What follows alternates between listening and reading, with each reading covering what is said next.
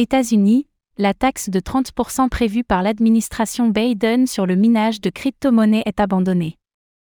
La taxe de 30% sur le minage de crypto-monnaies initialement avancée par le gouvernement de Joe Biden ne devrait finalement pas voir le jour, au vu de l'accord trouvé entre le président américain et le président de la Chambre des représentants, Kevin McCarthy. Un soulagement pour les mineurs de crypto-monnaies américains, qui constituent la majeure partie de cette activité autour du monde.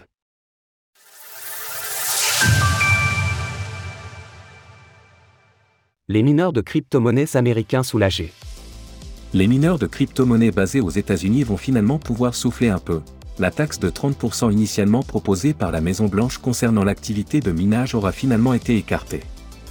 Une bonne nouvelle, conséquence du récent accord concernant le plafond de la dette américaine fixé à 31 400 milliards de dollars, établi entre le président américain Joe Biden et le président de la Chambre des représentants Kevin McCarthy. Bien que l'accord doive encore être validé par les élus de la Chambre des représentants, la proposition de taxe portant sur le minage de crypto-monnaies a été définitivement écartée, selon la sénatrice Cynthia Lumi qui a assuré que cela n'arrivera pas lors de la dernière conférence Bitcoin 2023 s'étant déroulée à Miami. La taxe, nommée Digital Assets Mining Energy, DAM, est proposée au début du mois de mars par le gouvernement démocrate de Joe Biden, devait instaurer une nouvelle forme de taxe graduelle pour les mineurs de crypto-monnaies.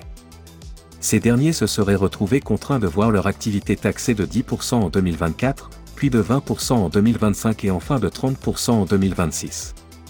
Selon les prévisions établies par la Maison-Blanche, la taxe aurait pu générer 3,5 milliards de dollars sur 10 ans.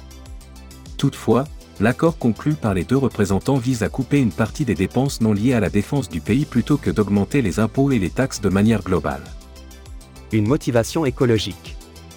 Les motivations invoquées par le gouvernement Biden concernant le minage de crypto-monnaies sont, sans surprise, directement liées à la consommation énergétique nécessaire au minage. Ainsi, les mineurs se seraient notamment retrouvés contraints de divulguer leurs chiffres de consommation énergétique et la manière avec laquelle ils s'approvisionnent en électricité, c'est-à-dire avec une énergie renouvelable ou non.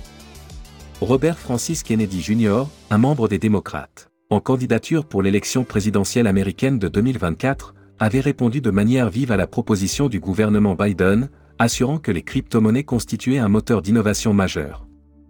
Il avait alors déclaré c'est une erreur pour le gouvernement américain d'entraver l'industrie et de pousser l'innovation ailleurs. La taxe de 30% proposée par Biden sur le minage des crypto-monnaies est une mauvaise idée.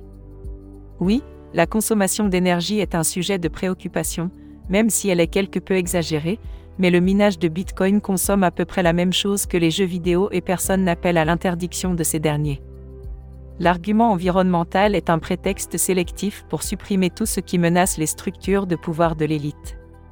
Le vote est attendu ce soir, et la décision finale devra être rendue pour le 5 juin prochain.